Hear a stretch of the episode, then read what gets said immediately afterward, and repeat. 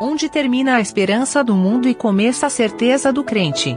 Evangelho de Marcos, capítulo 16. Comentário de Mário Persona. A última vez que o mundo viu a Jesus, ele estava morto. Essa foi a última visão que o mundo teve dele. Apesar de fazerem muitas misturas com isso e inclusive existem filmes que aparece ele vivo para incrédulos, mas na realidade não, o, o, o mundo o viu morto. Termina ali a história do mundo, com Cristo morto. Ele pôs fim ao homem, ao, ao homem no seu estado natural, ao, ao, a, a descendência de Adão, a linhagem de Adão termina na cruz e acaba ali. Deus nunca mais vai fazer nada, nenhum incremento na linhagem de Adão. Deus pôs um fim nela na cruz em Cristo. Porém, na manhã do, do novo dia, de, do primeiro dia da semana, como o irmão até falou a semana passada, que é um primeiro dia, na verdade era um, era um oitavo dia aqui, né, que, é o, o começo das coisas somente os crentes o viram vivo. Somente os seus discípulos puderam vê-lo vivo, vivo. E depois Paulo fala lá em 1 Coríntios capítulo 15 que foi visto pelos apóstolos uh, e de, por, pelos doze, podemos até abrir, 1 Coríntios capítulo 15, versículo, versículo 3, porque primeiramente vos entreguei o que também recebi, que Cristo morreu por nossos pecados, segundo as Escrituras, e que foi sepultado e que ressuscitou ao terceiro dia, segundo as Escrituras, e que foi visto por Cefas e depois pelos doze. Depois foi visto uma vez por mais de quinhentos irmãos, dos quais vive ainda a maior parte, mas alguns já dormem também. Uh, aqui ele, ele fala que foi visto pelos doze na realidade, isso confunde um pouco, porque havia 11, não é? Já que Judas não estava mais entre eles, e só depois é que Matias foi escolhido. Mas na realidade, 12 é uma instituição. Aqui não é necessariamente um número, é uma instituição. Quando a gente fala que uh, o Senado se reuniu, isso não, não quer necessariamente dizer que todos os senadores estavam lá, mas o Senado estava reunido. É a instituição. E aqui então os, os irmãos puderam vê-lo. E alguns morreram depois. Ele fala que é, mais de 500 irmãos, dos quais vive ainda a maior parte, mas alguns já dormem também. Por quê? Porque o fato de Cristo ter ressuscitado, ter morrido e ressuscitado, ainda não terminava a, a obra completa que Deus tem para o homem, que é a ressurreição. Cristo é as primícias, é o primeiro da nova criação, e agora ele aguarda também o momento em que ele voltará para ressuscitar os seus e transformar os que estiverem vivos. Então a, a esperança do mundo acabou no, no, no capítulo 16, 15 de Marcos. Mas a, a certeza do crente começa no 16 e é infinitamente agora, ela vai ao infinito. Porque nós não esperamos um Cristo morto, nós esperamos um Cristo vivo, ressuscitado. E em 2 Coríntios fala que, e se, e se antes o conhecemos segundo a carne, já não o conhecemos mais assim. Por quê? Porque agora nós vemos um Cristo glorioso, glorificado, nos céus.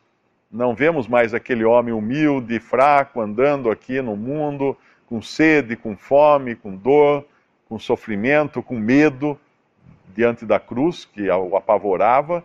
Não, não, não há mais esse andando aqui. Nós temos agora um Cristo vivo nos céus. É esse com quem nós uh, nos ocupamos. Não crer na ressurreição deixa o ser humano no estado desses discípulos aqui. No versículo 10 fala que eles estavam tristes e chorando. E mesmo com a afirmação o testemunho de, de Maria Madalena, ou Maria de Magdala, a Madalena não é sobrenome dela, na verdade é a cidade Magdala, a região de onde ela vinha, chamava-se Magdala. Mesmo com o testemunho dessa Maria, eles não creem. E assim é também a vida de quem não crê na ressurreição de Cristo. Porque ela termina lá na morte só. Ela não tem nenhuma esperança.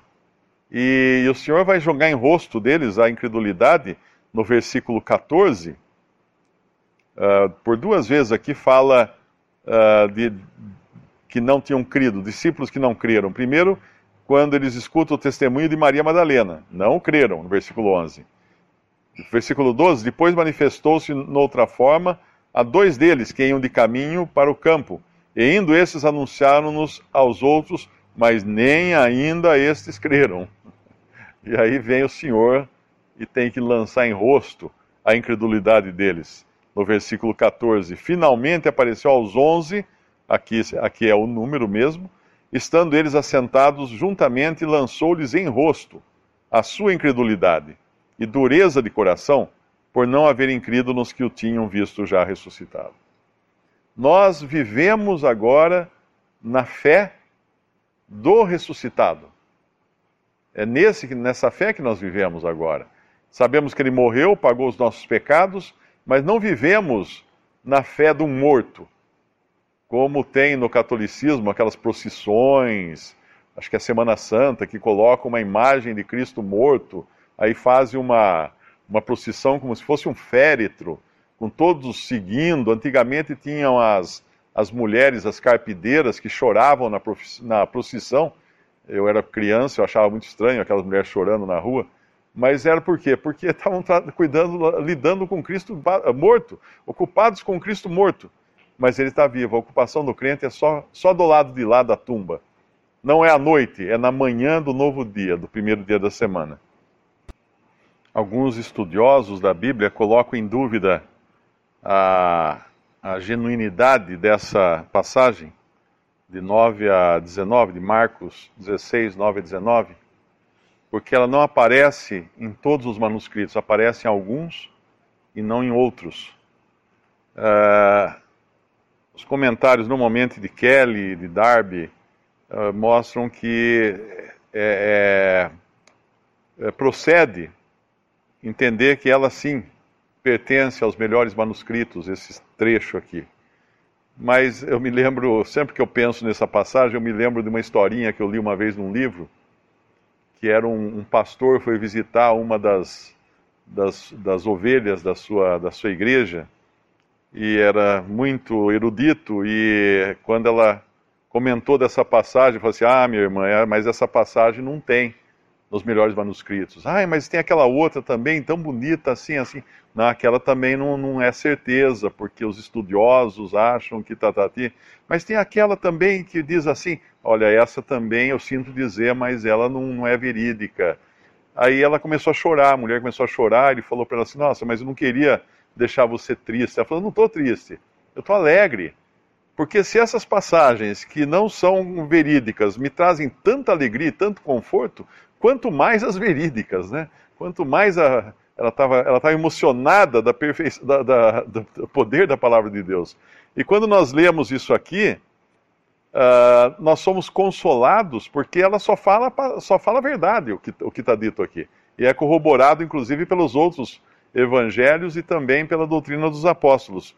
E quando ele, ele vai uh, encerrar, depois de, de crerem, depois deles terem a certeza da sua ressurreição, depois de, de, de Tomé ter colocado a mão nas suas mãos no seu lado, depois de ele ter comido na frente dos seus discípulos, agora eles estão prontos para testemunhar. Não mais testemunhar do evangelho do reino, anunciar o reino, anunciar que o rei estava ali na terra, como eles tinham feito até então. Eles iam pregar o evangelho do reino, anunciando o rei. Agora eles podiam pregar o evangelho a toda criatura. E essa ordem aqui é importante entender que ela foi dada não, não à igreja, ela foi dada a judeus, ela foi dada a esses judeus que receberam o seu Messias ressuscitado. A igreja não, não existe aqui ainda. Então, eles, esses, na qualidade de judeus, de um pequeno remanescente de judeus, eles receberam essa missão de pregar o evangelho a toda criatura, ir por todo mundo pregar o evangelho. E lá em, lá em, em Mateus, fala que o evangelho será pregado em todo o mundo e então virá o fim. Por quê? Porque os, uh, depois do arrebatamento da igreja, o remanescente judeu que estiver na terra continuará essa missão de pregar o evangelho. Vão continuar evangelizando, não é? Uh, uma outra passagem aqui que, que deixa alguma dúvida é o versículo 16. Quem crê e for batizado será salvo, mas quem não crê será condenado. Alguns utilizam essa passagem para afirmar que a salvação depende do batismo. Para dizer que se você não for batizado, não basta crer, você está perdido se esquecendo, obviamente, do ladrão na cruz, do malfeitor na cruz, que não foi batizado e recebeu do Senhor a, a certeza de que estaria naquele mesmo dia no paraíso junto com o Senhor.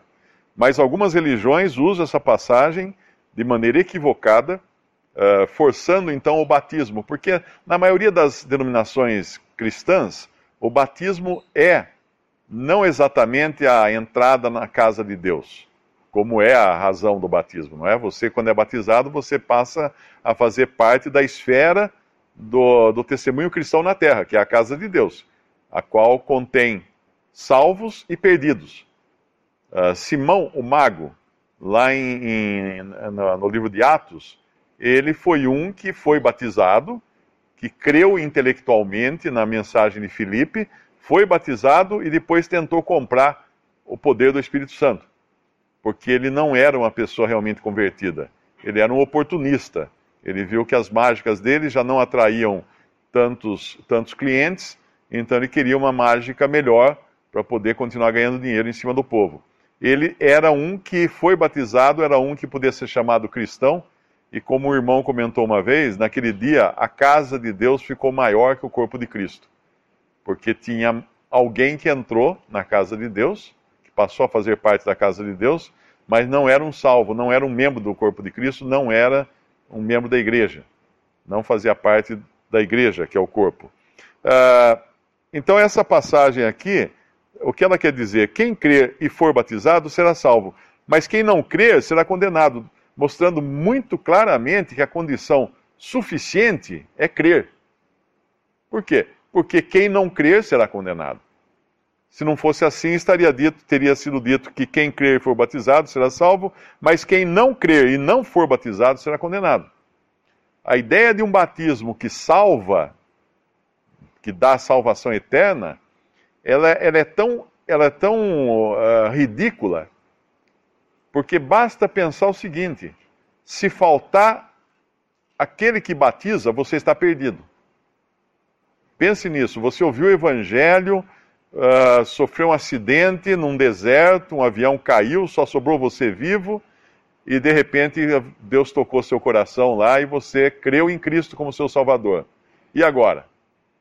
Cadê a água? Cadê quem batize? Ah, não tem. Ah, então está perdido. Não, de maneira alguma. Porque se fosse assim, nós precisaríamos de dois salvadores: Cristo e o que batiza. Se faltar um dos dois, está perdido. Mas graças a Deus é só pela fé que nós somos salvos. Uh, quem não crê, quem não crê será condenado. O batismo, obviamente, é uma ordenança que fazemos bem cumprir. Uma vez alguém perguntou assim: ah, mas se não salva, então para que batizar? mas não é assim, as coisas de Deus não são assim. Uh, se o Senhor Jesus pediu para batizar, não é porque a gente só vai fazer isso e ganhar alguma coisa em troca. É, essa não é, essa, esse não é o espírito da coisa, não é? Uh, nós cumprimos uma ordenança, é que nem a ceia. Uh, você pode falar assim, ah, mas se a ceia não me traz nenhuma bênção, no sentido de alguma energia, ou se participar da ceia não me salva, por que, que eu vou celebrar a ceia? Ora, porque o Senhor pediu. O Senhor pediu, é suficiente para uma pessoa que realmente crê nele e está satisfeita com ele, confia nele e quer agradá-lo em tudo. Assim é também com o batismo. E aí vem os sinais que seguiriam aqueles que crescem. Uh, em meu nome expulsarão os demônios, no versículo 17. Falarão novas línguas, pegarão nas serpentes, e se beberem alguma coisa mortífera, não lhes fará dano algum. E porão as mãos sobre os enfermos, e os curarão. Uh, isso aqui se cumpriu também. Isso aqui também aconteceu. Porque os sinais, eles uh, claramente, lá em, em 1 Coríntios uh, capítulo 1, Paulo escreve: os judeus pedem sinais e os gregos buscam sabedoria. Como os judeus pedem sinais porque eles querem ver para crer, Deus lhes deu sinais. Eles não poderiam jamais acusar de, a Deus falar assim: ah, mas o senhor não mostrou nada para a gente. Não, mostrei, está aí, ó. Bastante coisa, desde, desde o mar aberto até muitas outras coisas que aconteceram. Deus sempre tratou com os judeus com muitos sinais. Então aqui esses sinais realmente aconteceram. Uh, expulsaram demônios, sim, os discípulos expulsaram demônios. O livro de Atos tem isso. Falaram novas línguas? Falaram novas línguas. O livro de Atos tem isso. Pegaram nas serpentes? Pegaram nas serpentes. Paulo pegou numa serpente, foi picado pela serpente e não morreu. Se beberem alguma coisa mortífera, não lhes fará dano algum. Não tem nenhum registro em Atos de alguém que tenha bebido. Uma... Alguém poderia até contestar, falar, ah, então, tá vendo aí, ó. Não aconteceu isso. Mas uh, o fato de não, ter, não estar em Atos não quer dizer que não aconteceu. Porque se alguém bebeu e não aconteceu nada, ele certamente nem sabe que bebeu. Então, obviamente, Deus pode muito bem ter feito esse sinal até sem que a pessoa soubesse que tivesse, tinha acontecido. Porque certamente era muito comum naquele tempo envenenamento, né? pessoas se livrarem de, de inimigos ou de quem não gostava, envenenando uh, o outro lá com cicuta, com outros venenos que havia na época.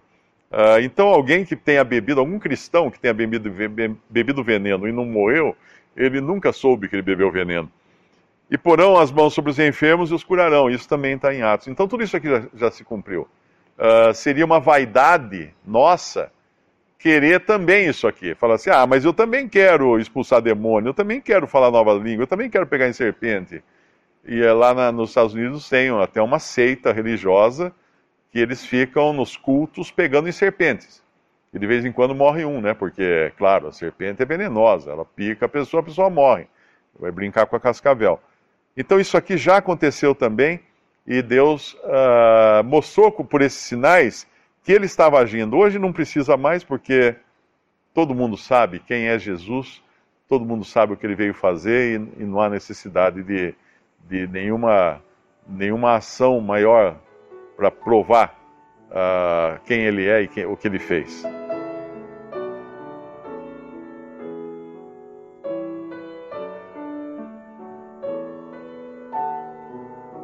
Visite respondi.com.br. Visite também 3minutos.net.